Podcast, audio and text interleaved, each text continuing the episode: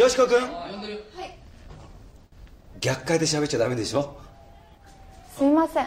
あの逆回でも喋ってもほらあのみんなあの分かんないんだからね。すいません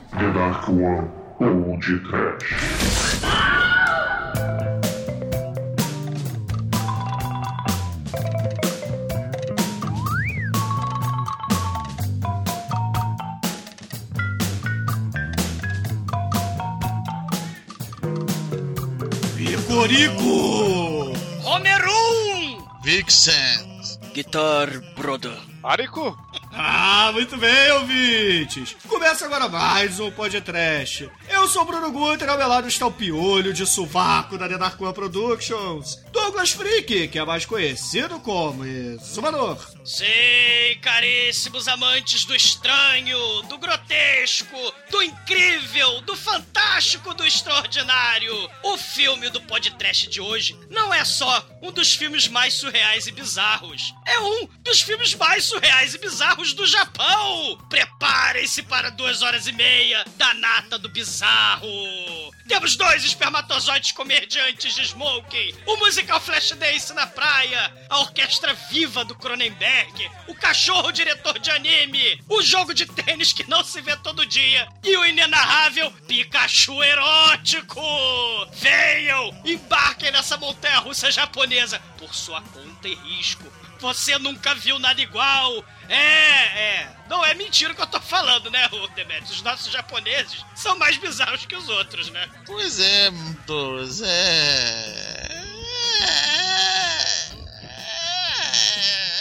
Não, mate. Eu não entendi o que ele falou, mas. Eu não sei o que é mais estranho nesse filme: o cara ter pirocas nos mamilos ou um alienígena se chamar Picorico, né, Chicoio? Eu vivo em papo de aranha. Tô aqui a ver navios, acabou o século XX. Uou! Segurança do supermercado! Segurança do supermercado!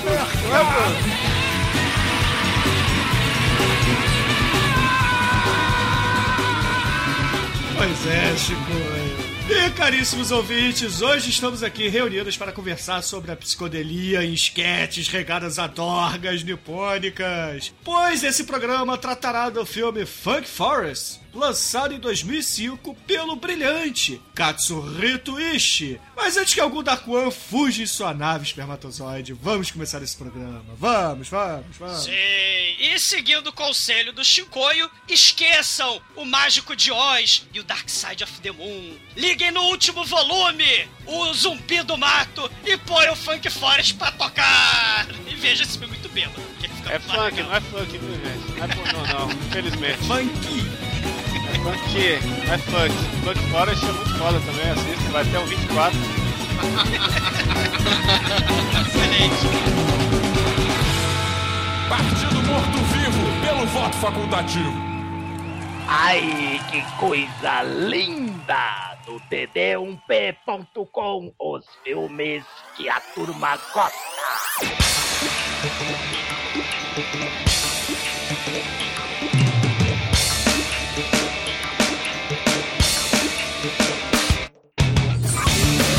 Meus amigos aqui da roda, antes da gente começar a falar sobre esse grandioso filme, precisamos explicar que ele é um filme surreal. E para explicar o que é o filme surreal, precisamos dizer o que que é o surrealismo. E por isso nós temos aqui um professor de história, comunista, maldito, que vai pedir a palavra, não é? Ah, pro inferno, ah, pro cacete.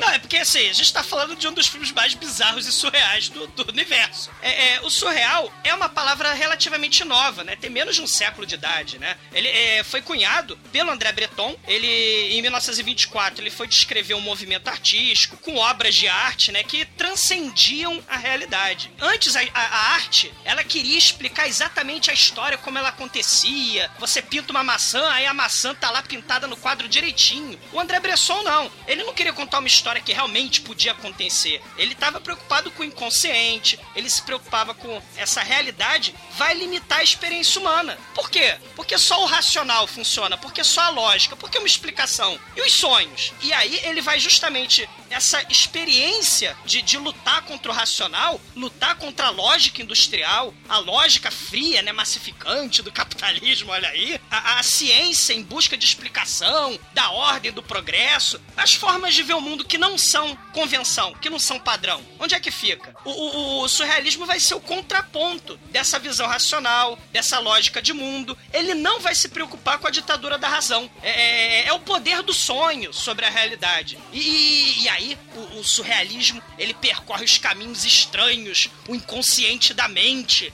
é para deixar o povo perplexo, é para perturbar as pessoas, né? É uma forma diferente de experimentar a arte, ou no caso, o cinema, né? É, é, é estimular a imaginação. Com certeza, com certeza. E, poxa vida, no cinema nós temos muita gente que já fez algum tipo de trabalho surrealista, talvez começando pelo grandioso espanhol Luiz Buñuel, não foi, Osmador? Sim, o Cão da Luz, né, cara, é, é obra em conjunto com o Salvador Dali, né? 17 minutinhos só. Mas são cenas desconexas que entraram para a história do cinema. Algumas dessas cenas eram sonhos do Buñuel, outras do Salvador Dali, a cena clássica da navalha cortando o olho da garota, uma palma da mão com um buraco de onde sai formiga, um sujeito empurrando um piano com um burro morto em cima e dois padres presos embaixo. Nada disso tem uma explicação racional. E, e, e aí, o Salvador Dali e o Luiz Buñuel, eles se divertiram com os críticos tênis verde da época, porque eles tentavam construir explicações, ah, o simbolismo do filme, o cara do piano é o artista que tá se segurando para atingir a arte, e o piano é uma crítica ao clero, que o clero tá segurando, o olho cortado e a janela da alma de Lebleble, que não sei o quê. Eles começavam a rir dessas explicações,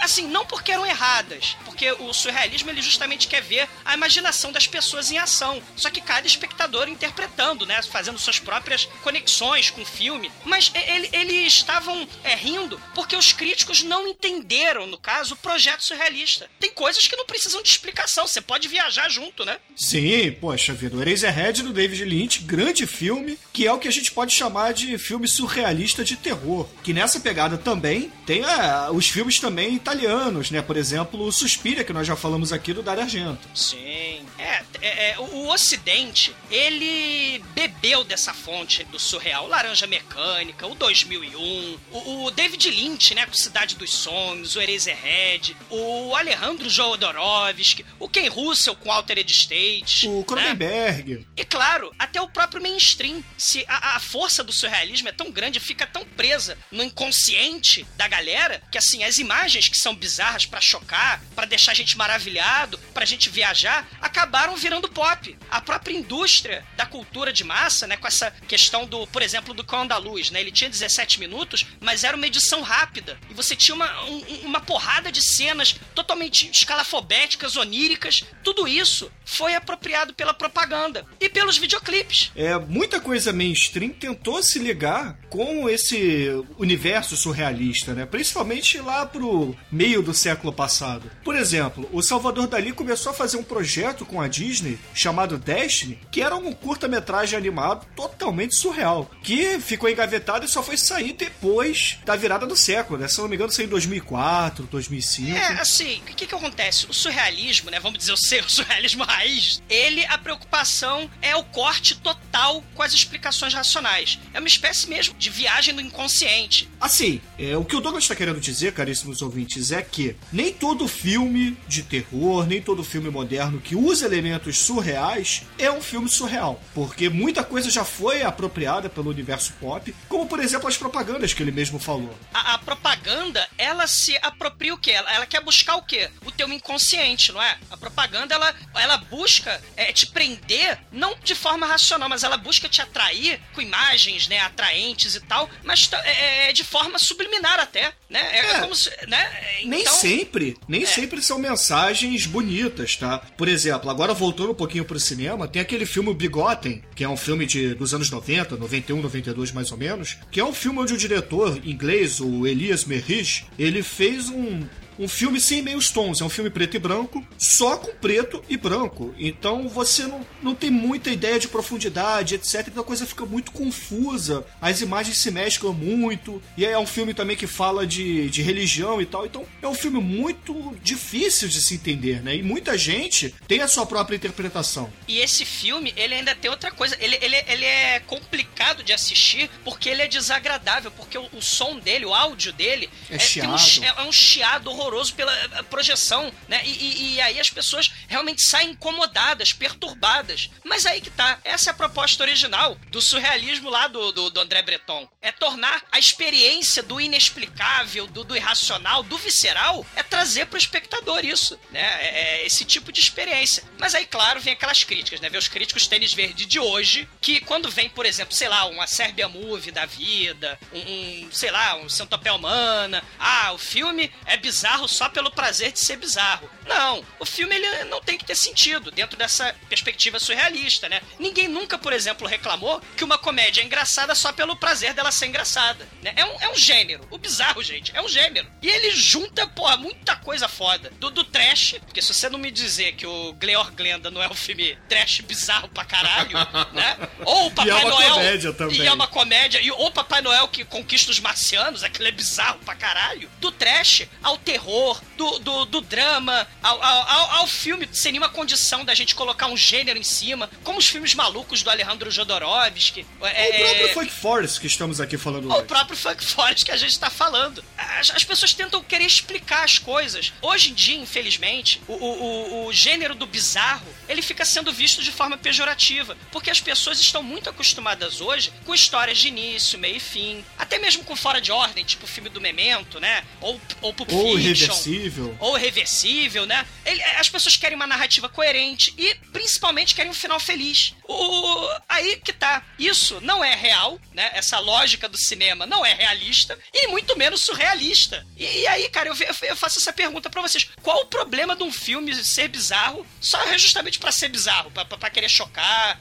pra não fazer sentido, pra tentar provocar o espectador, entendeu? Eu não vejo problema. Eu até torço muito pra que mais filmes assim existam. Ah, o Funk Forest, por exemplo, desde o início, ele já mostra que ele não vai ter aquela lógica, porque, porra, a primeira cena já é uma coisa bizarra, que não faz sentido. Então, é, depende da proposta do filme. Tem filme que simplesmente não faz sentido porque o roteiro é uma merda mesmo. Ou alguns é, não fazem sentido porque tenta, é, até o próprio Donnie Darko, que é um filme que tenta complicar pra pagar de cult ou pra, de, pra dar um valor pro roteiro, eu- isso eu não acho válido, entendeu? Eu acho que se, se a sua proposta é, ah, simplesmente vou fazer uma viagem maluca e essa é a minha proposta, beleza, eu não vejo problema nenhum. Agora, eu acho que isso tem que ser um- uma ferramenta, isso tem que ajudar o seu filme, não, sei lá, é, é, fazer isso por fazer. Nossa, eu tô me contradizendo, eu, eu, eu, eu estou surreal, cara, eu não sei mais o que pensar. Cara, é- é, eu gosto de filme. Eu gosto de filmes surreais, cara. Eu gosto de. Esse é foda, mas eu gosto do, do, do argumento do Andy Kaufman. O Adaptação. Charlie Kaufman. O Charlie Kaufman, é. Adaptação. Kaufman é, muito- é, adaptação. O eu Muito quero ser John foda. Malkovich. Isso. Até aquele O filme Cinedoc. É, o Cinedoc que é extremamente lento, até esse eu gostei. É ultra surreal, mas é muito, muito interessante e tal. Aí o mais famoso, né, que é o Eterno. Brilho Eterno de uma Mente Sem Lembrança. Poxa, tem muita metalinguagem legal ali naquele filme. Mas o legal do, do filme do Kaufman é que ele é, ele bota uma base real pra falar de algo surreal, né? Ele dá uma desculpa banal e, e- e pertinente pra soltar a imaginação. É muito foda isso. Enfim, e, é, cara, tem filmes que é- são surreais e são legais. Esse é foda. E você, Chico, você acha que o- os filmes surreais, os filmes de uma forma geral, tem problema se eles forem surreais e não ter um sentido? Não, não tem. A única coisa que eu acho que é importante no filme é ritmo, né? Ah, Também vai do, do- do estado que você tá, mas eu acho que é muito legal ter uma, uma variação pra esse lado, né? Eu gosto muito porque eu trabalho com criatividade, né? E esse tipo de coisa é um negócio que te faz exercitar, faz você pensar, faz você ter várias considerações, várias visões, discutir, né? E essa é a categoria de filme, acho que é a principal, cara. A quantidade de, inter- de interpretação que tem um filme desse é maior do que a trilogia inteira do Matrix e, e a origem juntos, né? É, concordo, concordo contigo. Eu acho que, poxa vida, o surrealismo, ele é importante porque, como o Chicoio falou, ele exercita a criatividade. E nada melhor, nada melhor do que algo surreal, algo totalmente viajante pra te fazer pensar, cara. Não é só, poxa, aquela coisa que é profunda. A coisa profunda, ela mexe mais com os sentimentos e mais com percepção do que com criatividade. E o surrealismo é criatividade. Em geral, ele brinca muito com a estética também. Eles Esses filmes surreais, não só filmes, qualquer obra surreal, eles costumam mexer bastante com a estética. Geralmente tem uma estética, não, às vezes não bonita, né? Porque é bizarro, mas é interessante. Então é isso, é, isso é bem legal nessas obras. As coisas preferidas nessa categoria são as animações, né? Hum, Eu Sim, gosto sim. muito de Ian Flux, que é um negócio ali que, por mais que você enxergue uma lógica, sempre tem uma interpretação, a parte do desenho, né? Não o filme da Charlize Theron, Nó, filmaço, sim, aqui. filmaço. Aquele lá, ultravioleta, tem que ver um depois do outro. É, e, e a quantidade de câmera louca que tem no Flux, tem câmera dentro do dente da boca pra mostrar um negócio que tá acontecendo ali, mas você nunca vai entender o porquê, o que que é aquilo, né? E, e a abertura do Rugrats tem muito dessas características deles, desse cara. Uma outra animação que eu acho legal também nesse lance do surreal é o o Walking Life, Waking Life, que é um. Ele tem muito essa pegada de sonho, de realidade, o que não é reflexão da vida, você não sabe o que é real, ele é feito por filme e desenhado por cima e vai misturando, você não sabe o que tá acontecendo. Eu assisti bêbado e eu, eu acordei e passou o final de semana e eu não sabia o que eu tava fazendo na minha vida. Sei, sei. Acho que é, se você quiser ter um final de semana atípico, assiste o Walking Life, que é foda. É que é um filme muito. Ele debate. É, é quase uma aula de filosofia, né? É, Essas reflexões. Mas até vale a pena conferir pela estética do filme, que é, ele é bem bonito e parece, sei lá, pintura a óleo, assim, é bem legal. Assim, o, o, o filme surreal, ele vai te provocar. Ele é bizarro, ele é pra provocar. E, e, por exemplo, o, o Crispin Glover, aquele cara que fez o vilão lá do, das Panteras, que o Shinkoi gosta, aquele cara altão, Ah, adoro. o, o- Mas ele fez também o pai do McFly. Sim, que fez o pai do McFly. Ele, ele dirigiu um filmaço surreal, bizarro, chamado What Is It? Que é de um elenco todo de gente com síndrome de Down, né? Caralho. E- é sério. E, e- Esse, obje- esse filme aí é do Fenomore. Não, não, acho que Ele não. fala, What is it? Não, Esse- não, não. É, é assim.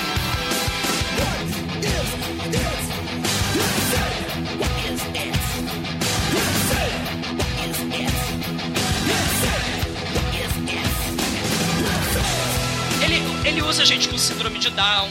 O Alejandro Jodorowsky vai usar gente deformada, amputada, pra poder provocar o choque, provocar a- a- a- o desconforto na- nas pessoas. O Werner Herzog vai fazer um filme só com anão dentro do hospício. E, cara, é, é bizarro. É, é- o espectador que não tá muito acostumado com isso, né? Aquela galera que vai ver o filme pipoca, eles, eles vão não vão sentir prazer. Eles vão sair incomodados do cinema. É, é, a lógica, a razão, vai estar sendo desafiada. Hoje, a vida moderna, a gente quer explicar tudo, quer se adequar. O surrealismo não, ele é justamente a ausência de explicação, a ausência de racionalidade. O bizarro, pra mim, né, o surreal, é o oposto do mainstream. E pra mim isso é elogio, né? Ele vai destruir convenção, ele vai te maravilhar, ele vai te assustar e principalmente vai te fazer viajar. Isso que eu acho que é mais importante.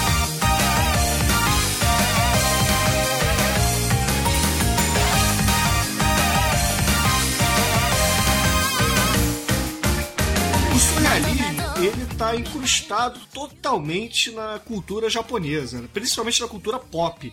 Por exemplo, é, a gente tem a pintura contemporânea, né? Tem temos muitos artistas de quadros a óleo que são totalmente surreais, né? Que, que são aqueles pós-modernistas e etc. Né? É, principalmente o Tetsuya Ishida, que é art- artista premiadíssimo, né? Que ele usa aqueles garotos japoneses é, né, nas suas obras e mesclando com muitos elementos da vida co- cotidiana, né? Como por exemplo, ah, o garoto é uma banheira, o garoto é uma pia, o garoto é um prédio e por aí vai. É interessante ver a obra do Tetsuya Ishida que, que vale a pena. E aí temos também uma artista japonesa chamada Shusan, que ela faz muita pintura no corpo dela para dar impressão de que o corpo dela é, é deformado e etc. Então é um trabalho de pintura corporal seguido de fotografia. Né? Ela se fotografa depois. Então vale a pena também assistir, o link vai estar aí no post. E dezenas de outros artistas. Melhor do que esses artistas europeus que enfia bexiguinha na bunda e, e passa na tela pra falar que tá fazendo arte.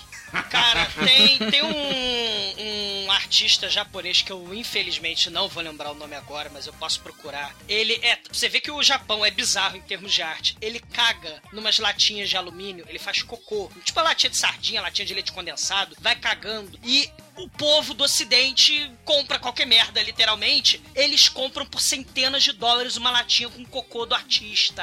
Sério, isso é bizarro ou não? Meu Deus. Horror. Tá certo. É. Vou, vou- vou entrar nessa companhia aí. Vou falar. Fornecedor. Excelente. Ah, cara, é muito bom. Então esses artistas, eles são fundamentais para que a gente entenda como o Japão ele tem um pé nesse surrealismo na arte moderna, né? É, Fukueda, Shusan, Tetsuo Ishida, vale a pena ter a sua arte analisada. Se você é um cara que gosta de arte, procure esses artistas japoneses. Mas precisamos também entrar um, um pouco na escola do cinema surrealista japonês. É importantíssimo a gente citar alguns diretores chave desse, desse estilo cinematográfico antes de falarmos do diretor do Funk Forest. Temos aqui alguns exemplos. Takashi Miike, sempre ele, não é, Zumador? Sim. Masaki Yuzawa e também o Shinya Tsukamato, que eu sei que o Exumador gosta muito, porque fez nada mais nada menos que Tetsuo, o Homem de Ferro. Nossa, isso é foda, hein? Poxa vida, de, se a gente for falar aqui de filmes surreais japoneses, a gente vai ficar a noite inteira, né? Mas podemos citar alguns, como Gozu, do Takashi Miike, que é fantástico, não é, Douglas? Cara, assim, o, o, o Takashi Miike, ele, It the Killer, Izo, Visitor Q, Gozu, todos eles são obras surreais, só que das trevas. E, claro, ele também, como um diretor mega versátil, ele tem o, o surreal light, que seria o surreal da alegria, o surreal comercial de margarina com zumbis, que é o Happiness at the Catacombs, um musical divertidíssimo, né? É uma das mais coisas, é, tá no nível Funk Forest bizarreira. E, cara, é, o Demetrius vê. Sim, é muito bom. Ele também tem o Suriaki, o Western Jungle, né? Um western japonês falado em inglês pelos japoneses, pelos atores,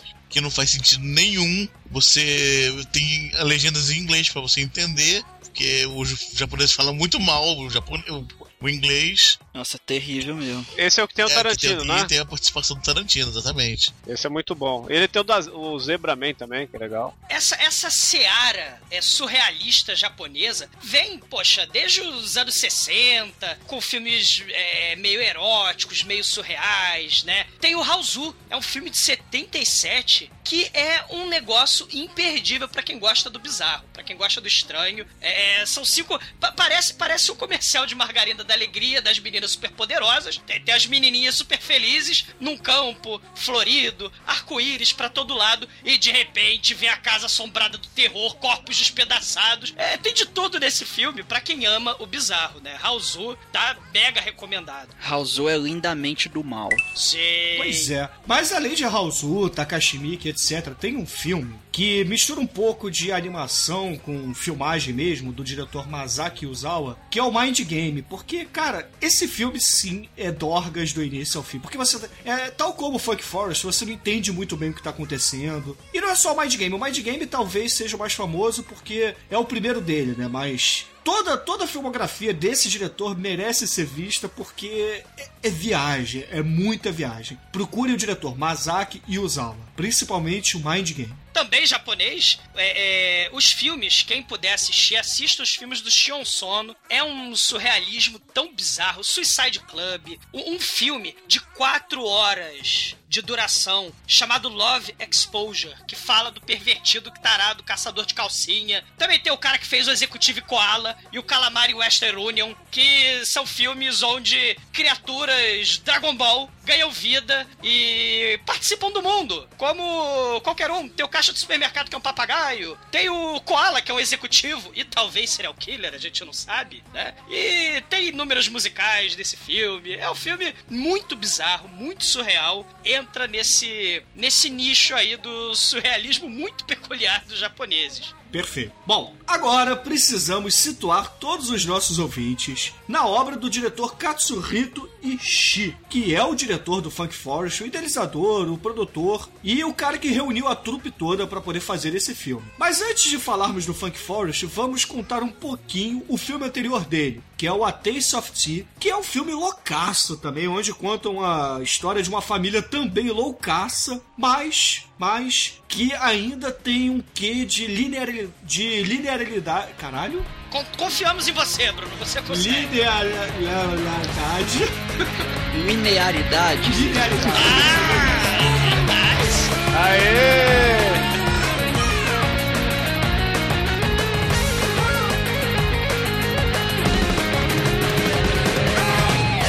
Que tem um quê de linearidade no roteiro ainda, né? Segue uma história, você consegue abraçar ali os personagens e dizer qual é o início, meio e fim daquela história louca, mas com sentido, né? A, a, história tem sentido ainda. Então, o Funk Forest, gente, ele é um filme que propositalmente não tem, não segue um roteiro da forma como ele deve ser seguido. Ele é desconexo mesmo. É um filme baseado em sketches. É basicamente como se você estivesse vendo de madrugada a televisão e zapeando entre canais, né? Você vê várias sketches bizarras e malucas, muitas beirando até propagandas bizarras ou simplesmente talk shows. Cara, absurdos. é a versão tá no ar japonesa, cara. É, a verdade é essa, cara. Está no ar agora o programa novo da Globo. Muito bom, a é, voltando a boa forma no humor dele, só que humor japonês. Então, prepare-se. Ah, era de humor? Não sabia.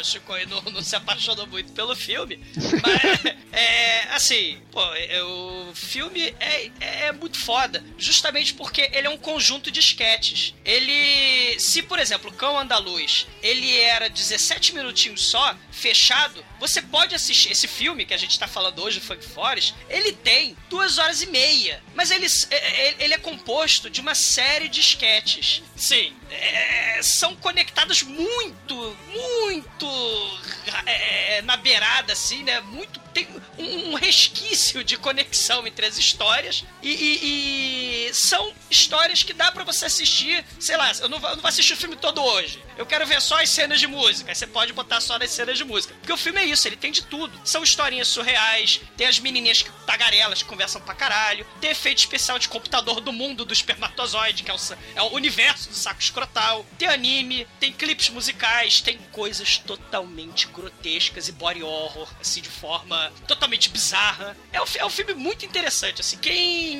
não tá acostumado, é bom a gente avisar quem for assistir esse filme pra, pra ouvir o podcast. Cara, se prepara, são duas horas e meia de pura bizarria, cara.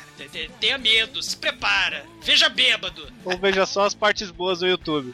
Olha só, o Funk Forest, ele é um filme, como o Exumador disse, que não tem pretensão alguma de ser uma história fechada. Então, você pode simplesmente assistir compilações no YouTube, como disse o Shinkoio, ou é, assistir junto com os amigos, ou então abrir a mente e ver o filme. Mas, realmente, não nos xinguem se vocês assistirem esse filme e odiarem, porque não é um filme comum, não é um filme corriqueiro não é um filme que você vai ver aí toda, toda vez. No entanto, que poucos filmes se comparam a Funk Forest nesse sentido. É, é difícil fazer uma lista aqui, sei lá, com 10 filmes de, né, nessa pegada. É complicado. Até, até, porque o filme, ele foi feito. O Bruno falou do diretor principal, mas o filme, na verdade, ele é feito com três cabeças insanas. O Katsuhito Ishii, que foi o diretor do Taste of Tea, ele, ele também fez aquela animação do Kill Bill Volume 1. Lembra aquele, aquele anime que explica a origem da Orenishi? É, é uma animação interessante.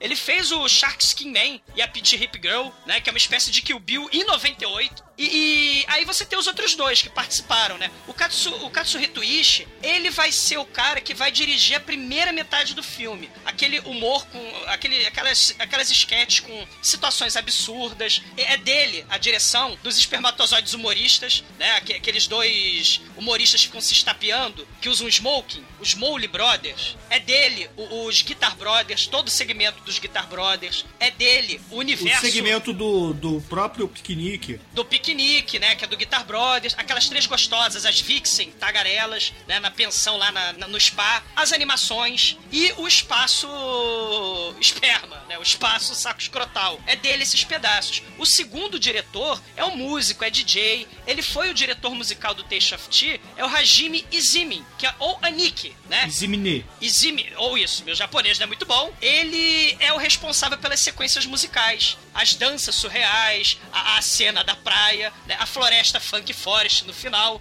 E temos o que todo mundo quer ver, né? Que é, a, a- que é o que a galera parece que acha mais bizarro, que é a- os segmentos do Sunichiro Miki, que foi ele que fez o responsável por aqueles bichinhos animatrônicos, estilo Cronenberg, que coloca o CGI do rosto das pessoas dentro do boneco, né? Fica um efeito CGI muito bizarro. Ele, ele é o responsável. Esse cara é bom. É, ele atuou no, no Taste of Tea, ele fez os, o- o- os monstros e ele fez o que a galera tá chamando de continuação do Funk Forest, Que é o The Warped Forest. que é o The Warped Forest. Só que na verdade não é bem uma continuação, é um filme diferente, é totalmente surreal também, com esses bonequinhos esquisitos, com taturana que, que chupa peitinho do outro. A mesma, a mesma pegada bizarra, mas é numa floresta bizarra onde tem universos paralelos ali. Quem quiser assistir é menos bizarro que Funk Forest, porque ele segue uma sequência narrativa lógica, né? Tem início, tem meio e fim. Mas, assim, é muito interessante mesmo, cara. Essas cenas dos monstros, cara, parece que saíram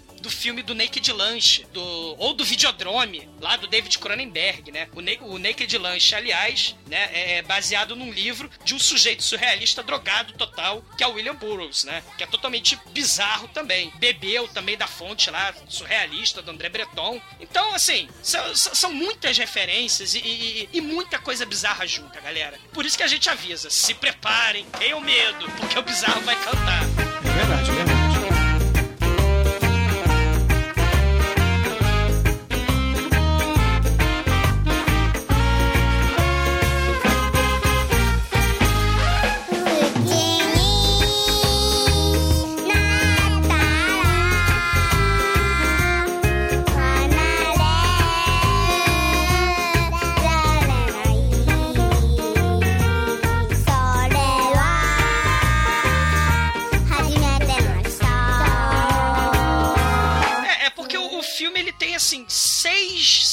Segmentos principais. São seis sketches principais que vão se é, misturando ao longo do filme, né? Tem o- os espermatozoides comediantes de Smoke no, no, no segmento 1, que seria os Mole Brothers. Tem a Little Hataro, que ela é uma menininha que resolve sonhar. Ela sonha num, num universo lá branco também. Ela, ela tem uma, é, um poder mental de mexer três esferas negras. E, e- e- e aí, na verdade, quando ela acorda o sonho, ela volta, né? Ela usa uma roupa preta, ela volta pro mundo real. E aí ela tem que encarar a dura realidade do dever de casa, né? É um, fi- é uma- é um segmento filosófico, né? E tem o, o- o segmento 3, que é do Guitar Brother, que eles são três irmãos é, que não são populares com as mulheres. Tem o segmento dos sonhos da Note e do Takofumi, Takefumi. Tem as garotas tagarelas no spa, que elas falam lá de tudo. Falam, cara, elas falam coisa pra caralho. De, de alienígena a plantar árvore no, no quintal. E tem o segmento da escola, que é o segmento mais bizarro. Que tem de tudo no segmento da escola, mas a gente vai entrar com mais detalhes depois.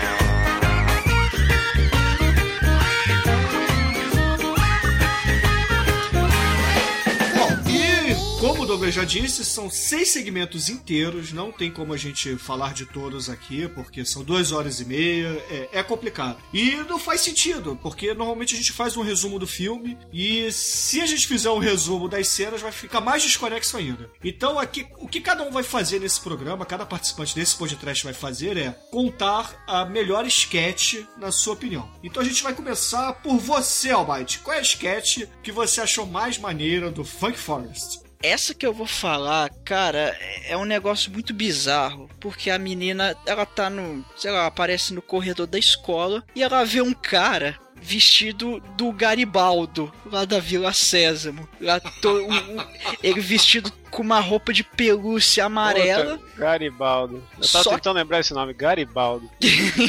É uma espécie de Pikachu, né, Almighty? Só que É, um Pikachu erótico, né? É, é literalmente o Pikachu, porque essa roupa dele, imagina só, ouvintes, é, a, a roupa dele cobre o corpo dele todo em forma humanoide mesmo, as- os braços, as pernas, a cara dele fica de fora e ele tem uma trozoba gigante entre as pernas.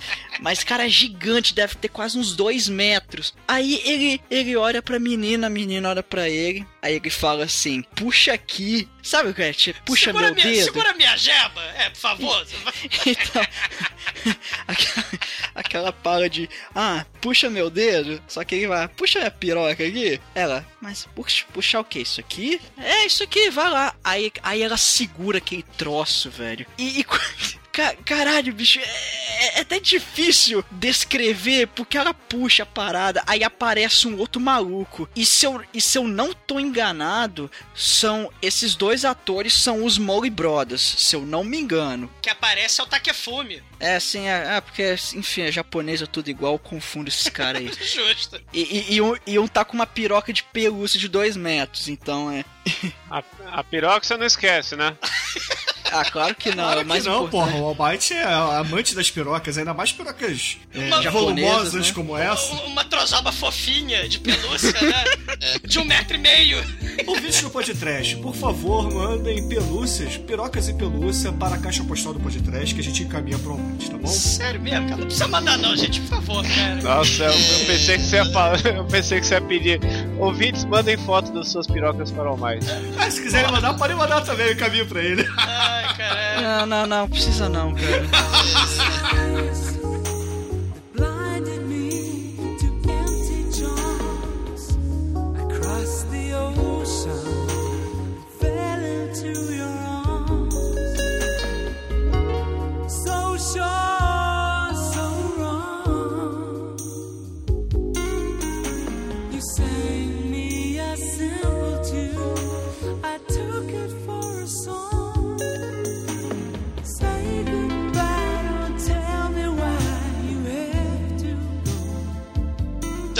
estranha quando ela puxa o negócio, muda o ator. Sim, vira da- outro. Da fantasia. Vira um japonês mais feio pra cacete ainda, só que diferente. Exatamente.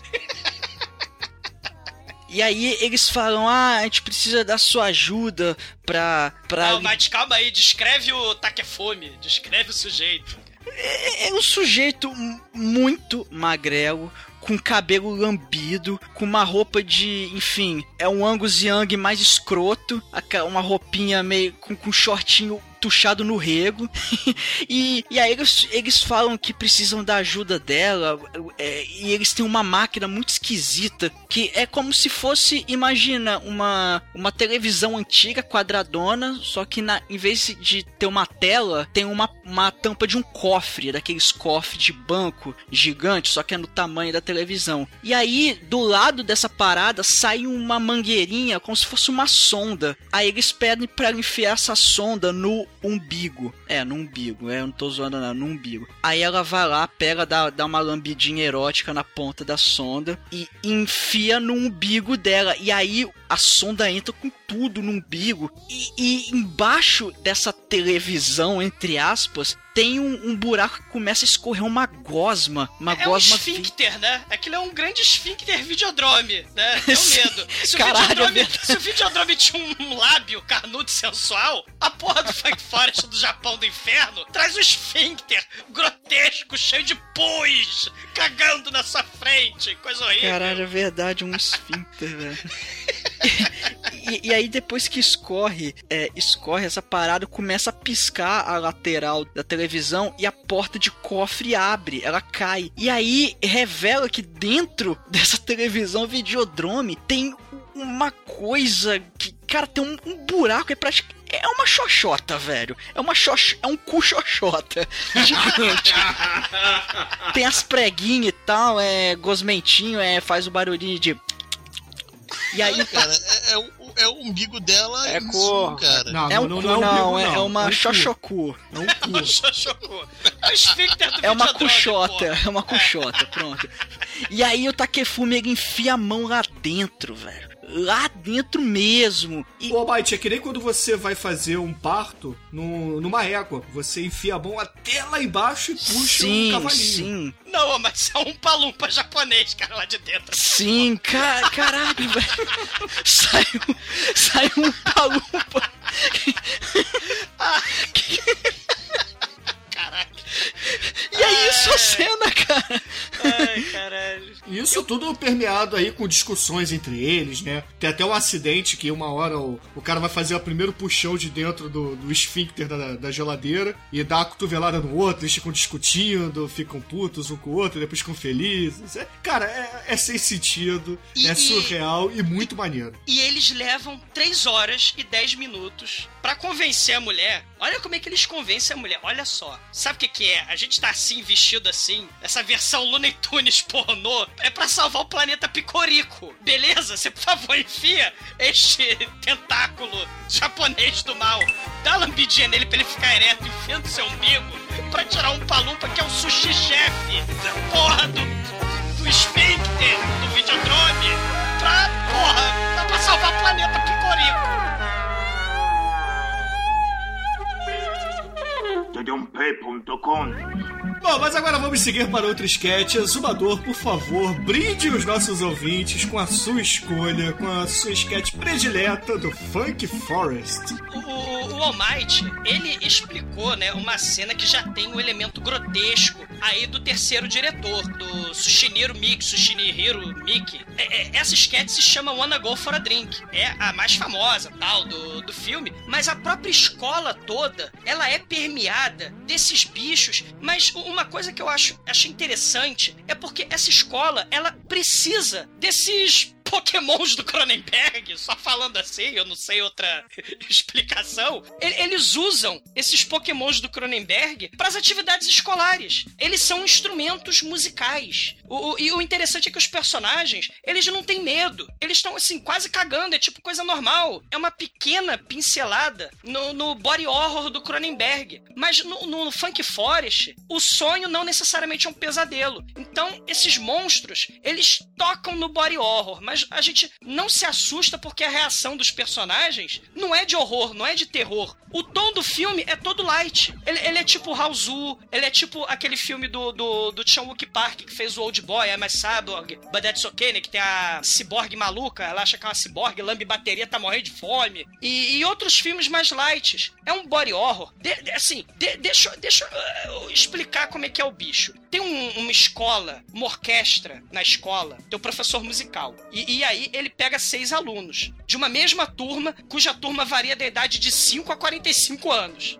É, exatamente. Não é? Ah, ah, já não faz sentido nenhum aí. É uma mesma turma só. E aí, duas alunas, uma menininha e uma é, é, já adolescente, elas começam a, a, a, a fofar um- uma lagosta Pokémon nariguda, que tem um bigode gigante, começa a fazer carinho, o bicho tem um esfíncter tenebroso, totalmente esquisito, e, e- e sai um, um- um cabelo do, do, do nariz, as patas do bicho são dedos, a garotinha faz cosquinha no, no cabelo do bicho, o bicho gosta, e aí ela, de forma muito sexual, olha só, galera, adolescente menor de idade e a garotinha de 5 anos de idade enfiam a língua dentro do esfíncter da criatura Pokémon Cronenberg, e aí a coisa se fecha. Essa porra é uma flauta. Essa porra é uma flauta do, do, do inferno. Não sei. E, e aí tem a outra parte dessa cena, que é, coitado do garoto, né? Resolveu tocar a tuba do Cronenberg. Pra tocar a tuba do Cronenberg, ele tem que passar por um pequeno problema. A tuba do Cronenberg é uma espécie daquele Babysauro, que era uma mochila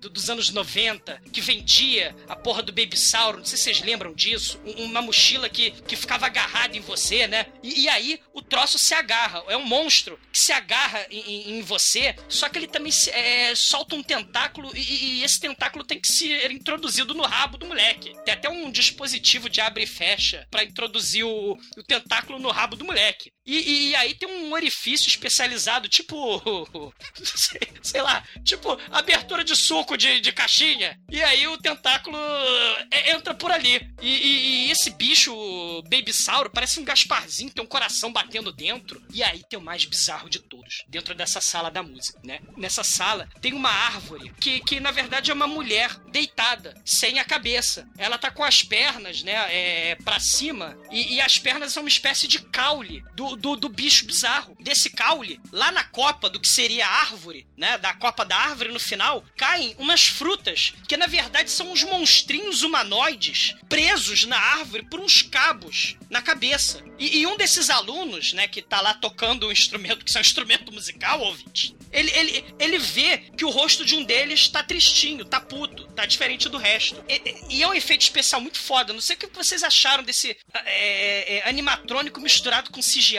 né, cara? É muito foda. É perturbador. Cara. Bem perturbador. Né? Tem, quem, quem eu, eu recomendei um filme no Churume dos super-heróis bizarros, o Big Man Japan. Ele usa a mesma técnica. Tem uns bichos esquisitos com a cara humanizada de forma muito bizarra também nesse filme. O- esses bonecos, eles têm um braço fininho, né? As pernas fininhas e um pinto do tamanho da perna. Aí ele tá puto, o boneco. Aí o aluno começa a esfregar, a tocar punheta pro bicho. E aí ele não vai ficando nervoso, ele vai ficando relaxado. Ele vai dando uma relaxada. Ele fica feliz. Todos os problemas do mundo no Funk Forest se resolvem com uma punheta ou alguma coisa de conotação sexual, cara. E, e- e esses bichos extremamente sexualizados são instrumentos musicais, cara. E- e o sujeito, ele aperta os peitos da árvore, que a mulher tá deitada, né? E os monstrinhos começam a gritar. Parece o Hermeto Pascoal amarrando o bago do porco, o saco do porco, e, e puxando o saco do porco pra fazer música. Já viram isso? Né? O sofrimento do bicho é musical, né? Cada porco tem um bago amarrado, ele vai puxando e vai tirando notas musicais. É bizarro assim. É bizarro assim, cara. E o professor de música é um sujeito que fica muito puto com qualquer coisa, que aliás é inimigo do outro professor, que é o professor do Home Run, que é um professor muito foda, né? Que aliás é o professor, um dos irmãos de Guitar Brother, né? Que são os irmãos muito fodas, né? O que eu gosto aí dessa, dessa sequência de cenas, porque na verdade é uma sequência de cenas, né? O que o Zumador contou. É, eu gosto do Rome Room, que é, é uma espécie de dever de casa feito no colégio. Caralho, sim. E é muito foda porque a abertura parece abertura de, de seriado de TV. É, toca uma música, um, um, sei lá, um J-pop rock, né? E, e- e aí, home room!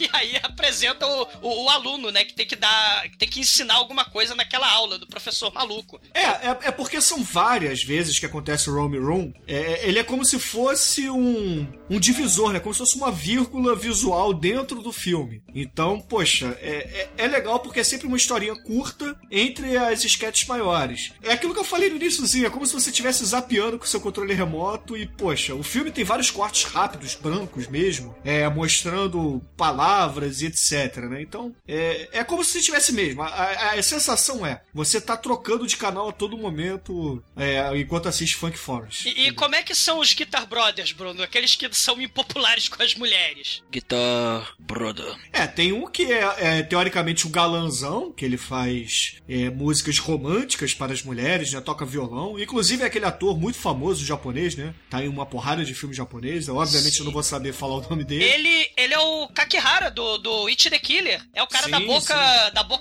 sinistra, presa com grampo. Ele também tá no Taste of Tea. E, e, assim, todo filme bom japonês normalmente tem esse cara. E, poxa, aí tem o outro irmão mais novo, que é um gordinho, baixinho, ocidental, não é oriental, que adora comer sneakers. Ele E não sabe falar japonês, né? Ele é o Augustus Gloop, né? E aí tem o irmão bizarro que quer aprender a tocar violão como outro irmão. Só que ele quer encontrar uma identidade própria. Então ele faz um preparo muito bizarro, né, cara? É, ele, ele usa aqueles, aquelas máscaras demoníacas do teatro japonês ancestral, né? É, ele quer, ele quer. É, mamãe, eu posso comer melancia! Tem uma fora que ele tá fazendo isso no meio da. É verdade, né, cara? Os Guitar Brothers são muito fodas, né, e, e- e- e ele é o professor do home room. É, porque na verdade os personagens eles são re- representados pelos mesmos atores. né? Então cada ator no filme tem mais de um personagem.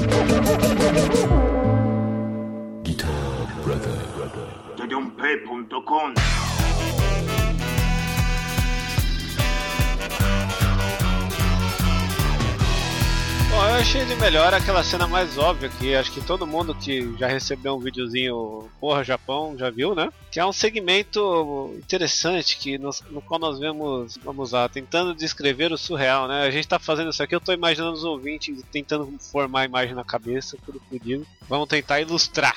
Temos um senhorzinho lá, fudido, careca, velhinho, que senta numa cadeira. E aí o cara fala, vai, pode pôr pra fora. Vai ser caralho, É, vai é bem uma aí, cadeira, vai. né, Chico? É um trono, que ele tá no alto, não é? É, aí a gente vê que tem um furo embaixo da cadeira, a gente, puta, é o que faltava, escatolo- escatologia nessa porra, né? Mas aí a gente descobre que ele não vai cagar, ele vai colocar o saco pra baixo, né? Ou alguma coisa que podemos considerar, porque a gente tem um negócio bem escroto que, sabe, que desce ali e fica pendurado. Tem, é um É. negócio muito escroto. E tem as tetas penianas muito escrotas. É, e aí não contente com esse es- escroto que ele exibe ali escondido, né? O cara fala, tira essa blusa aí e tal. Não, tô com vergonha. O cara todo com vergonhinha e tal, né? Aí ele, ah, tá bom, vou tirar. Quando ele tira, ele tem os mamilos mais pontudos que vocês já viram na vida. Mas são pontudos da forma mais fálica possível, né? Parece dois pintos de cachorro, praticamente, sei lá. E é um eu maior que o porra. outro. É, a vergonha, na verdade, não é porque ele tinha esses mamilos pontudos, e sim porque um era maior que o outro. Ah, entendi. É, tem mulher que tem isso aí. Aliás, isso leva agora ao momento curiosidade científica do mundo, né? Vocês sabiam que a mulher dessa, a mulher canhota, dependendo da direção que ela é dessa ou canhota, o peito direito ou esquerdo é mais caído. Isso é cientificamente comprovado. Assim como o homem, se você for destro, a sua bola direita é mais caída que a esquerda. Nenhum homem tem as bolas igual. Conhecimentos necessários do dia. Mas, ô, ô, Chico, você acha que esse, essa habilidade do cara de, enfim, expulsar o saco dele, ele aprendeu com a Ava Devine? Ah, não, aí já acho que já é outra coisa, né? Que a Ava, ela consegue fazer uma coisa anal, né? Ele faz uma coisa sacal ali. É, a Sacal. ela expurga as pregas, e não Mas o saco, é- né? É, mas uma coisa que ele aprendeu aí é, é a forma que a- quando você aperta o saco dele, Não os ele exala. É, dá o peteleco ele fica com medo, mas depois o cara aperta o saco dele com força e da teta dele começa a exalar um líquido, né? Juice time. Juice time. Tanto que de um lado sai branco e do outro amarelo. Vocês podem pensar o que quiser, né? A, a mágica desse segmento é você imaginar que porra é essa, que é o que você vai falar de 10 em 10 segundos. É, tem, tem os botões que o cara aperta embaixo, né? É porque é o seguinte, essa poltrona que o cara tá sentado tem uns botões. Então o cara aperta, aí tem lá leite, suco e água. E aí ele a todo momento fica trocando entre o suco e, e leite, Ah, entendeu? Eu não sei ler japonês, por isso que eu não sabia isso. Eu vi o filme sem legenda. Olha só, eu aí assisti um filme surreal japonês sem legenda, minha gente. Cara, A- olha a situação que o podcast coloca os participantes, entendeu? Toda a solidariedade ao Shinkoi, porque o cérebro dele explodiu, né? Porque Né? presta atenção na cena. O, o- o velho aperta as tetas enquanto o Guitar Brother, que é o Guitar Brother, tá dando peteleco do ovo gigante dele. E a Isso, garotinha rebate o leite ou o líquido estranho que, que sai de dentro da teta do velho. Horror eterno. Fica rebatendo com uma raquete de frescobol. Mal. É, na, na verdade é de squash, né? Cara, mas o mais bizarro, o mais bizarro, é do Chico, tá por vir. De squash. Wesh, muito obrigado. Agora você, além de você ganhou o, a badge aqui, o troféu de Bruno Tênis Atlético Verde de corrida. Vai tomar teu não é, cu. Não é, não, é, não é só de cinema que você é tênis verde, você também é de esportes. Vai se fuder.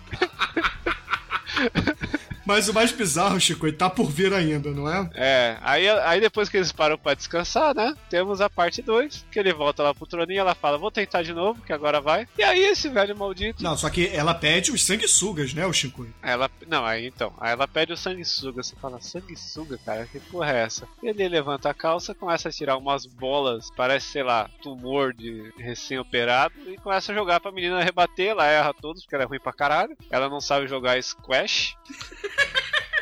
Até porque esse esporte Squash. não é squash. Esse esporte. Cara, que esporte é esse? É tênis escroto de teta de velho?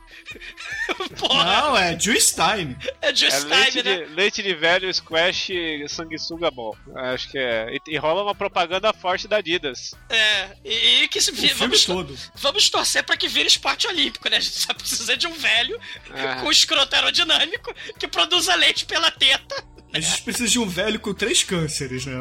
Um no saco e um em cada teta. Não, mas o que ele tem no saco depois, ele começa a jogar muito, muita bola. Ele joga É uns gongolo, é uma espécie de gongolo, tatu bola, gosmento, né? É, aí daqui a pouco abre, é tipo um tatu bola. Na mesma formação dos outros bichinhos ali, que tem aquele, aquele cozinho estranho, né? É um tatu bola do Aquaman do mal. Parece um pepino marinho. É o tatu bola É. mais é, estranho do é, é mundo. foda descrever. É. E um bicho desses gruda no sovaquinho dela, né? É o Pokémon, cara, do mal, cara. Puta. Aí eles vão lá, chamam o, o médico, não, grudou aqui o, o sanguessuga no sovaco da menina, me ajuda a tirar tal. Aí você pensa, ah, o médico vai puxar o bicho tal, o que ele vai fazer, né? Aí o médico vai, puxa a bundinha do bicho, sai a carapaça e mostra que é, tem a cara humanoide o negócio, que tá chupando o sovaco dela, tem a carinha de gente. E ele começa a discutir com o bicho, começa a ofender ele, começa a, fa- a- a fazer o bicho sentir vergonha, né? Ele começa a fazer bullying com o bicho, cara. Você tá chupando o sovaco da garotinha? Você não tem vergonha? Ele não, tem não, vergonha, não. seu, seu merda. Aí de repente ele enfia o dedo no cu do bicho, que já tinha um cu em cima, agora ele tem um cu embaixo, né? E ele tira um carimbo.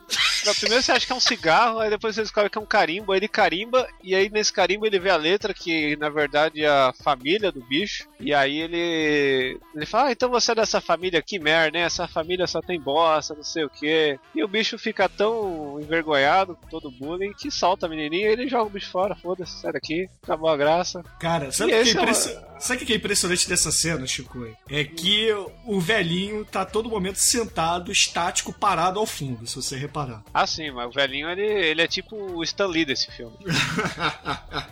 Vai, vai só falar um negócio que esses carimbinhos aí é muito comum no Japão eles usarem como uma assinatura. Então cada um carrega seu carimbinho, aí ele bate o carimbo como se fosse a sua assinatura mesmo. E o nome que aparece lá é Yamada. Que é o É, nome e, do porra, bicho. seu nome, seu nome é um nome mó, mó comum, né? É como Isso que se é o mais fosse o. Silva aqui no Brasil. É, exatamente. E qual é o nome do velho tetudo sacudo? Ele não tem carimbo, ele tem um saco gigante que acho que é a identidade dele, né? A assinatura dele é a bola do horror, gosmenta dele. Cara. Ele chama Douglas. Ah, pro inferno. Porque ele é meio careca, né, Chico? Ah, se É. fuder.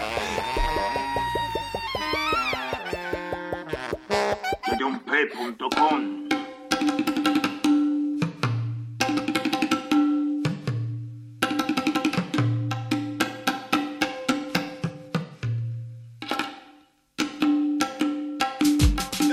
caríssimo Demetrius, Anjo Negro, por favor, diga aí pros ouvintes do podcast qual é a sketch que você separou do Funk Forest. É o sonho de um professor que está na praia. Ele chega na praia e tem um. Ele tá deitado na areia. Tem um carro velho com uns cabos saindo, né? É que você não vê direito pra onde vai. Ele acorda, né? Com a mesma camisa que tem escrito Tony at- atrás e, Thanks na frente, né? Assim, com a variação da mesma blusa que ele tá usando. De repente tá no carro um, uma- um cara com uma máscara de demônio e uma luva de, de pelúcia e uma calça de pelúcia com uma K-47.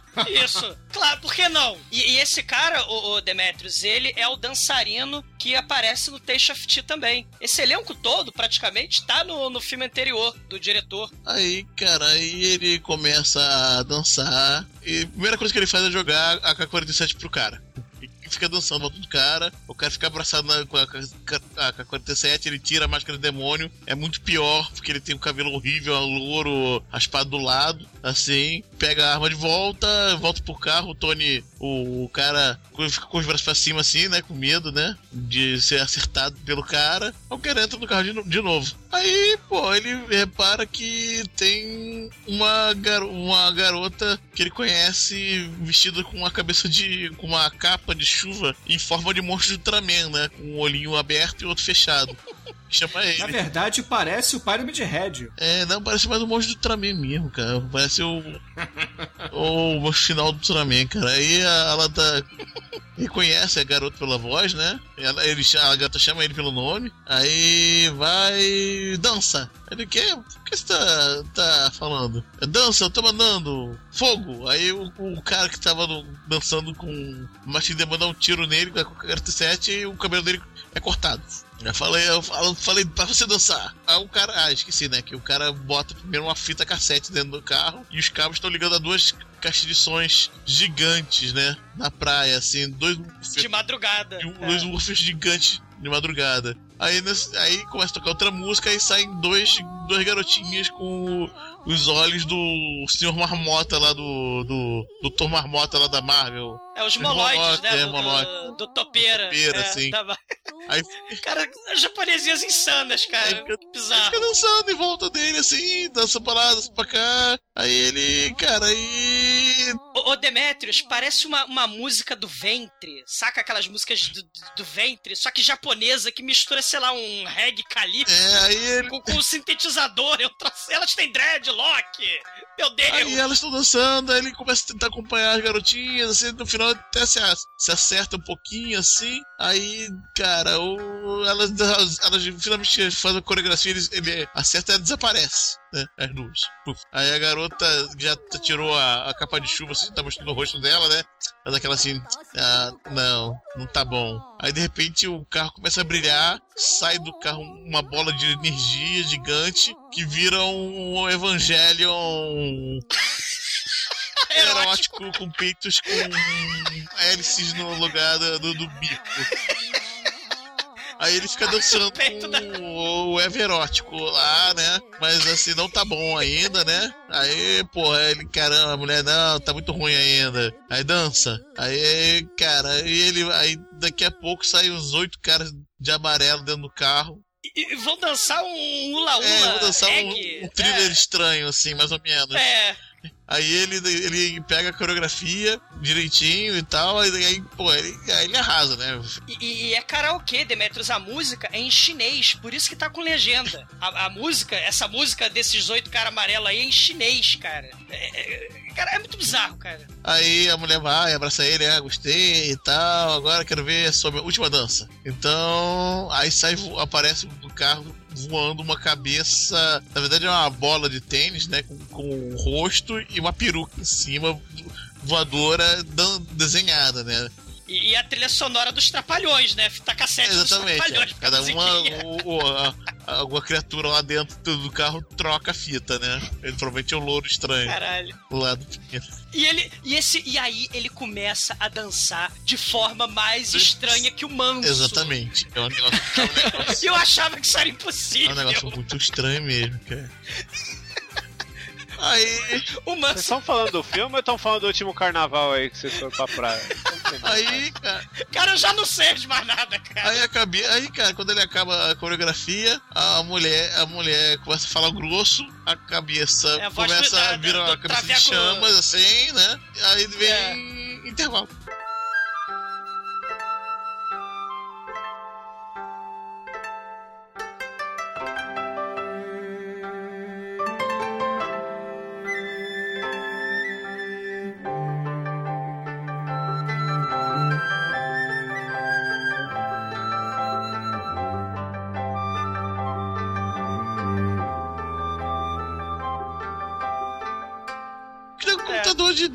Minutos sem intervalo. É o intermission do Discodência, cara. Aí você vai, espera dois minutos, começa e continua o filme. Sei, claro. É intermission, cara. Caralho. Foda. E as criancinhas da escolinha, né? Funk Forest, né? E japonês. É, né? parece Golden como se fosse assim, é. comercial, né? Funk Forest! Sim. Aí, aí, aí vem intermission, né? Comercial. Aí pa- passa um minuto, do- dois minutos, aí a criança volta e Funk Forest! E. Pô, Excelente, né? É a pausa pra você respirar, porque a segunda metade do filme é mais porra louca que a primeira. Exato. Ah, eu acho que só podia ter a segunda. Studiompay.com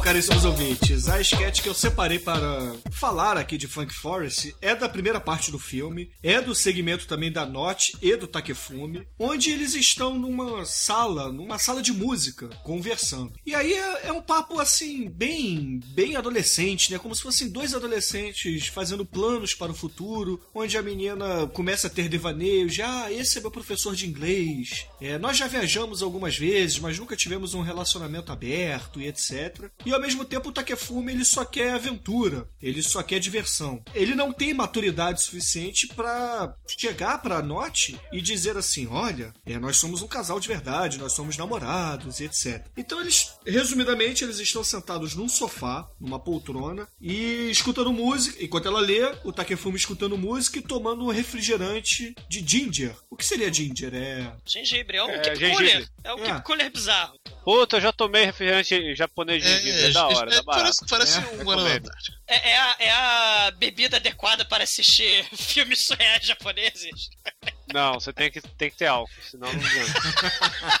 É, keep cooler, só o pino fica bêbado com keep cooler, cara, isso é verdade. Bom, mas aí ah, o Takefumi, ele tá naquela viagem, naquele devaneio todo de adolescente, né? Ele quer curtir, quer curtir a vida, ele não quer nada sério, não quer nada disso. E aí, de repente, a Note vira pro Takefumi, fazendo uma alusão ao sentimento, ao relacionamento deles e fala assim: Takefumi, a música vai mudar. Por favor, faça o remix dela. Ou seja, o que que é, o, o que que esse segmento ele tá mostrando? Ele tá dizendo ali que os dois estão fora de sintonia. Então, o relacionamento deles, ele não é, não é algo palpável, não é algo que ambos conseguem sentir. E quando ele faz esse arranjo, ele na verdade olha pra, pra parede atrás desse, desse mixer gigante, que é muito foda, até porque a caixa fica na, atrás de um desenho de um, um quadril de uma mulher, né? E, e- e a portinha é exatamente a vagina do desenho.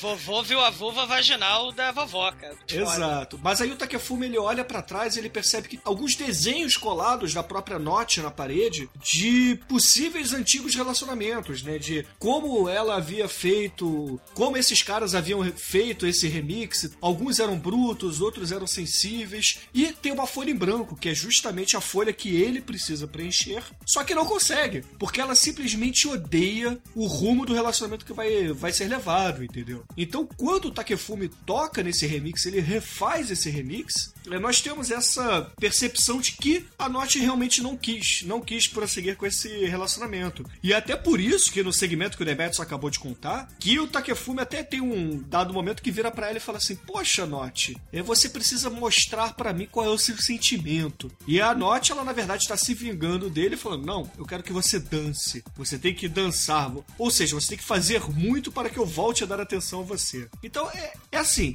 é, Caramba, a gente viu o mesmo filme? O, o, Takefumi quer comer ela e ela não quer dar, né? Na verdade é o contrário, cara. É o contrário. A Note, ela tem uma visão de relacionamento e o Takefumi não. O Takefumi, no entanto que quando ele começa... Porque é o seguinte, a cena tem os dois sentados e cada um pensando, né? E a gente escuta o pensamento de cada um. Enquanto a Note fica pensando assim, poxa, é, nós já viajamos juntos, mas não tivemos um relacionamento, é, nem apertamos as mãos, nem andamos de mãos dadas... O Takefumi não, ele só tá olhando assim, poxa, essa música aqui é uma aventura, essa música aqui é uma viagem, então tem que juntar viagem com aventura, viagem com aventura. Ou seja, ele ainda tá na, na parte da curtição, entendeu? E, Ela, e- ele, ele quer comer, ela, quer, ela não tá muito certa. Não, pelo É, contrário, ele, ele não tem essa maldade, entendeu? Ele só se toca porque isso tudo é uma alusão, é uma analogia ao relacionamento dos dois. Porque a- o início da música é a note, é, a primeira parte do segmento é a música da note, onde é uma música mais simples, mais calma, uma música mais romântica, digamos assim. Tudo bem, é um arranjo experimental, um arranjo eletrônico, ok. Mas é, é, é uma música calma e relaxante. Aí depois o Takefumi ele mete a mão e faz cagada, entendeu? Ele arrebenta com a música da Note. Ou seja, é, é a visão dela contra a visão dele. Em vez das músicas entrarem em sincronia e ficarem perfeitas e seguir como um, um- como ela mesma diz, um remix perfeito, não. É só um, um desarranjo, um barulho que não, não tem mais importância. E aí ela perde interesse nele, sabe? É, é como se fosse duas visões do mesmo relacionamento. Uma é afinada e o outro não é. Um é barulhento. Eu acho que E é até. por isso que a coisa não anda. Eu acho até que esse segmento é o que dá pra, digamos, entender melhor. Assim, é o mais. É o, é o menos bizarro. Ainda tem as bizarrices, só que. Ah, eu não entendi, não entendi como vocês entenderam também. É que, Não, é, a, gente viu, é que a gente viu com legenda, Chicoio. Ah, tá. Olha, Bruno, é, muito, é muita interpretação. Parabéns. É muito Cara, tênis verde, cara. Agora me tira o tênis verde. É... Não, É, mas nesse assim- segmento dá pra entender que mostra o relacionamento dos dois e tal. É, é o que, é o que tá mais na cara. Dizer. Almighty.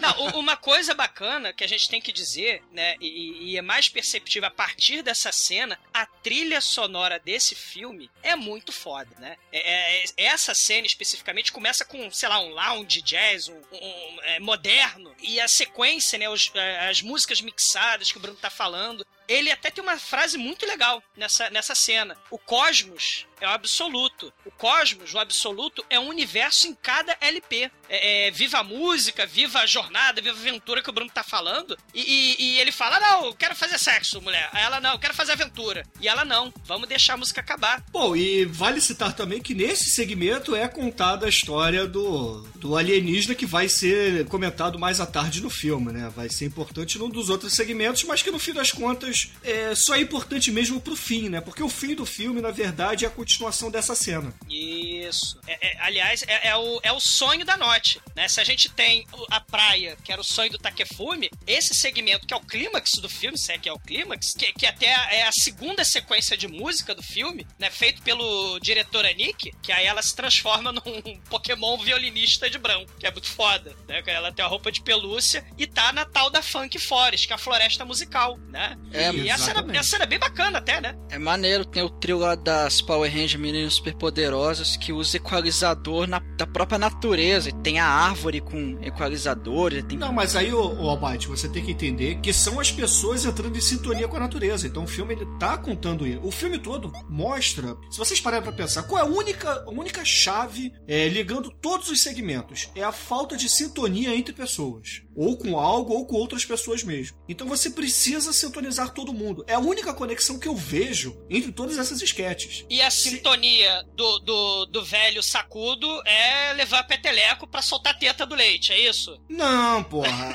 A, a sintonia ali da. Essa sketch que o, que o Chicoio falou. A sintonia ali, na verdade, é mostrado no final da sketch que o Chicoio nem comentou. Quando tem o, Take, o Takefume aparece lá, é, ele briga primeiro com, com o Guitar Hero, e aí no final os dois têm que conversar, né? Tem que fazer as pazes, porque um grita com o outro, um ofende o outro, entendeu? Bruno, meu Deus, o seu tênis agora ele não é mais um tênis verde, ele é um tênis verde fosforescente, verde piscina. É uma loucura. Não, o tênis, o tênis, agora um tênis maduro.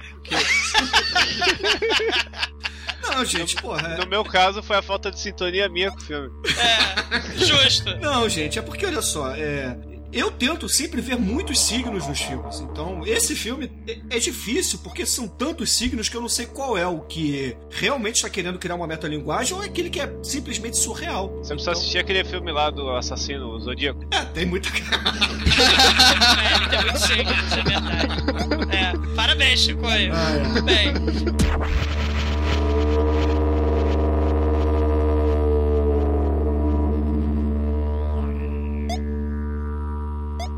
Yoyonpay.com 喂，快醒醒吧！是不是又在做梦？梦见什么了？是山？是水？还是什么不能说的？看你的样子，真好笑。快醒醒吧！Bom, caríssimo exumador, por favor, explique aqui o que, que você achou do Funk Forest e, é claro, sua nota de 0 a 5 para essa obra surrealista do Japão. É, assim, explorar o, o bizarro, né, em filme trash, em filme estranho, é uma missão do pod trash. A gente fez o filme do Kotoko, Basket Case, o I Drink Your Blood, The Brain That Wouldn't Die, Fome Animal, né, falta fazer muita coisa, falta Glenn Glenda, falta Something Weird, do Rachel Gordon Lewis, né, e, assim, Uma coisa interessante de filme bizarro é que a galera tênis verde, né, ela despreza, costuma desprezar o trash. Coloca no pedestal os filmes de arte, né, os filmes surreais, os filmes bizarros, mas de forma esteticamente prazíveis, o estranho, o surreal, o, o inesperado, o bizarro. Ele também tá no- nos filmes trash, também tá nos filmes bizonhos do Japão. Ele tá é, é, nesses dois tipos de filme, né? O filme tênis verde da galera lá de arte e os filmes bizarros trash, os filmes bizarros do Japão. O bizarro une esse gênero, é tão foda, viva, que ele une. E, e- e- e o Funk Forest, ele é uma série de sketches surreais com, com uma excelente qualidade, qualidade técnica. Ele é surrealismo puro, né? Assim, daquela origem mesmo, né? Daquela origem totalmente irracional. Só que ele vai modernizado. Ele tem música pop, ele tem cor, tem introdução, né? Que parece feita introdução pra seriado de TV. É,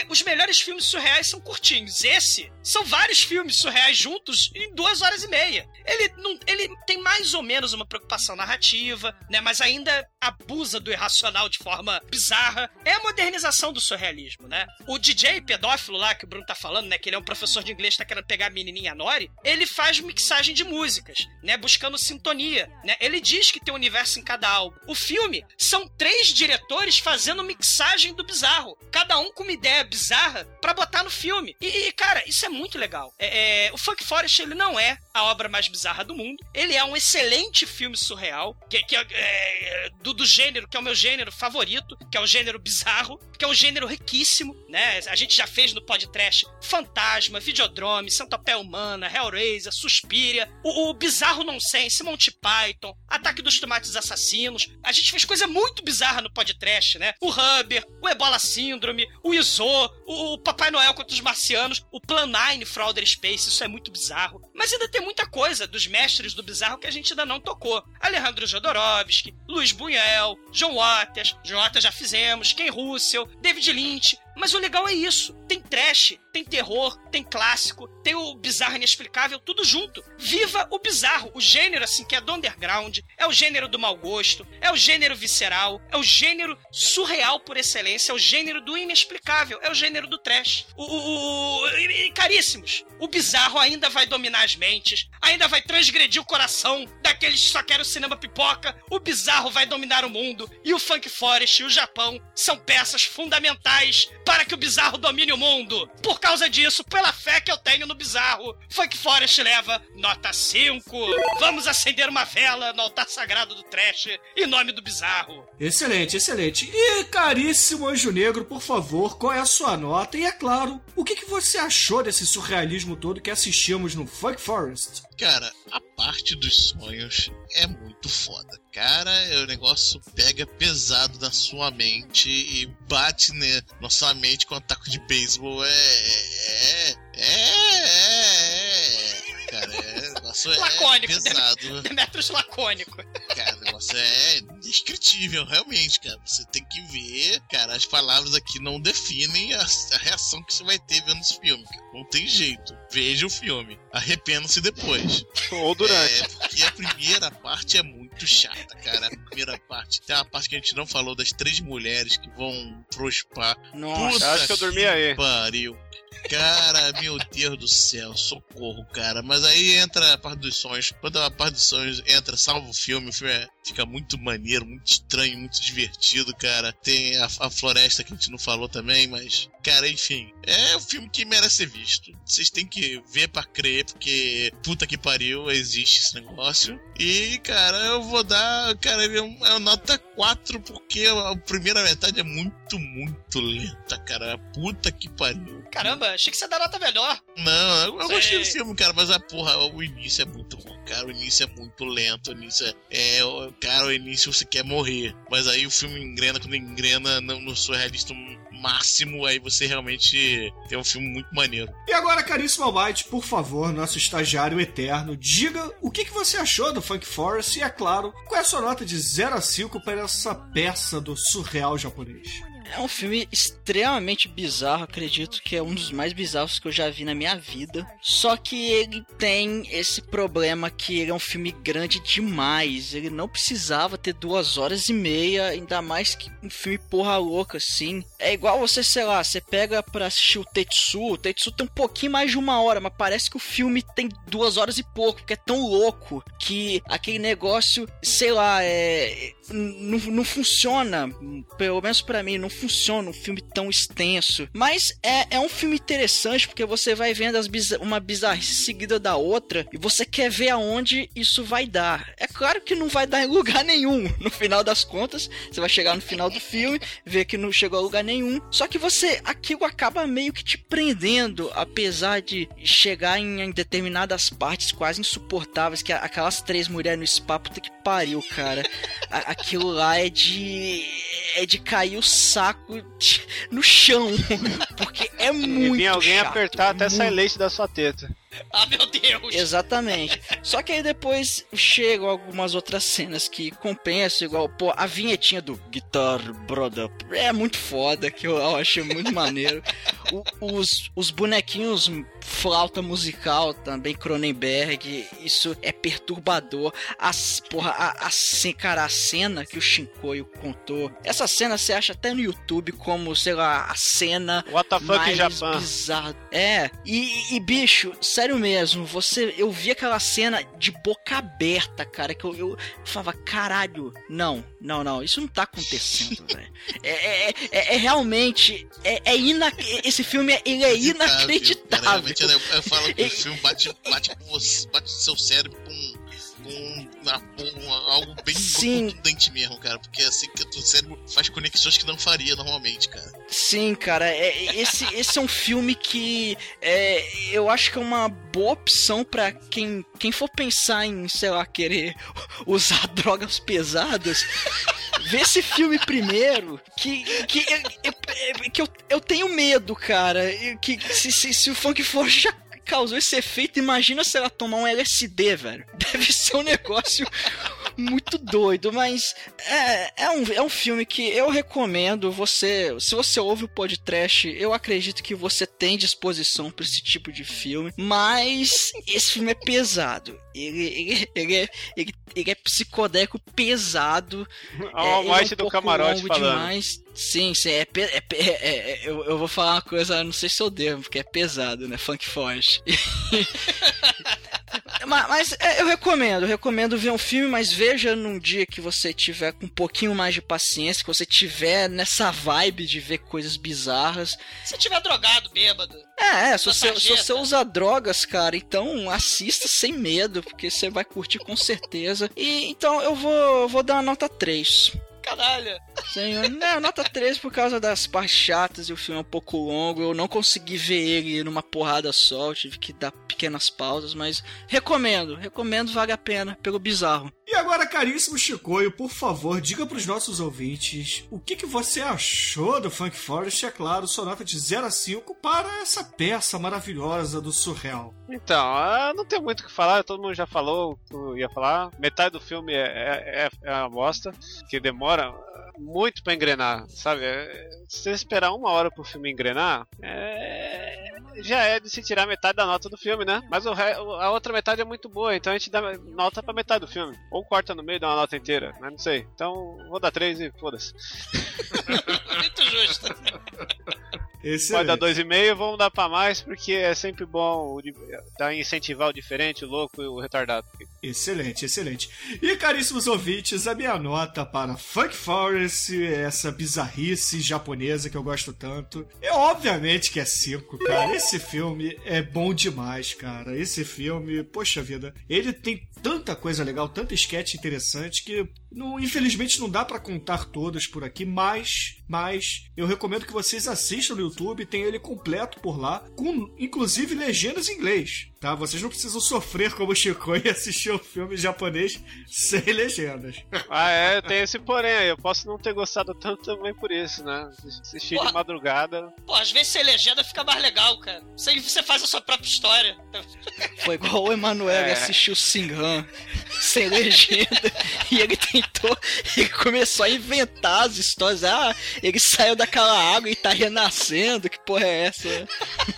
É o, o indiano, o Bollywood influente do, do, do, do Manuel. Você, inclusive, assiste o Singão, ouça o podcast, ficou, ficou foda. Com certeza. Bom, e com isso tudo dito, a média de Funk Force aqui no podcast é uma nota 4, cara. Eu achei que ia ser a nota 2, 1,5, porque eu imaginei que o Almighty... abaixa minha nota, põe dois aí. Não, já, já deu a nota, já tá dado. e agora eu Ah, pergunto ao Demetrius, que música nós vamos usar para encerrar essa obra do surrealismo na podosfera brasileira? Cara, a gente vai usar o do nosso querido maior usuário de drogas li- lisérgicas do nosso cancioneiro popular brasileiro. É a balada do louco, né? Com os mutantes, cara. Cara, muito bom. Então, excelente, ouvintes. Fiquem aí com Os Mutantes. É, tenham cuidado com as drogas, não usem tanto assim. E até a semana que vem. O bom é que agora vocês podem dosar, gente. Vocês podem dosar funk forte e drogas.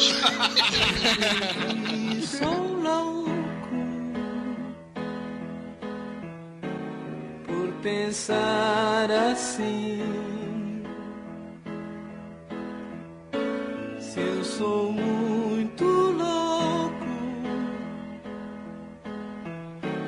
por eu ser feliz, mais louco é quem me diz e não é feliz. Não é feliz. Se eles são bonitos, sou Alain Delon. Se eles são famosos, sou Napoleão.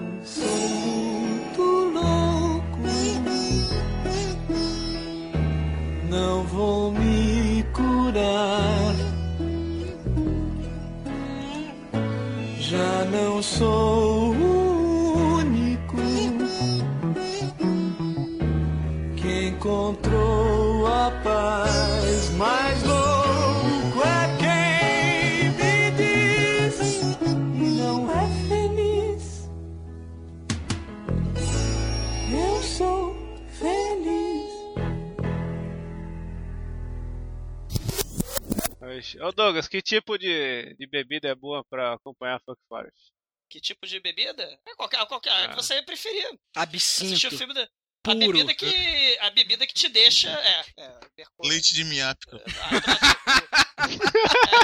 é, é a bebida que te deixar mais maluco.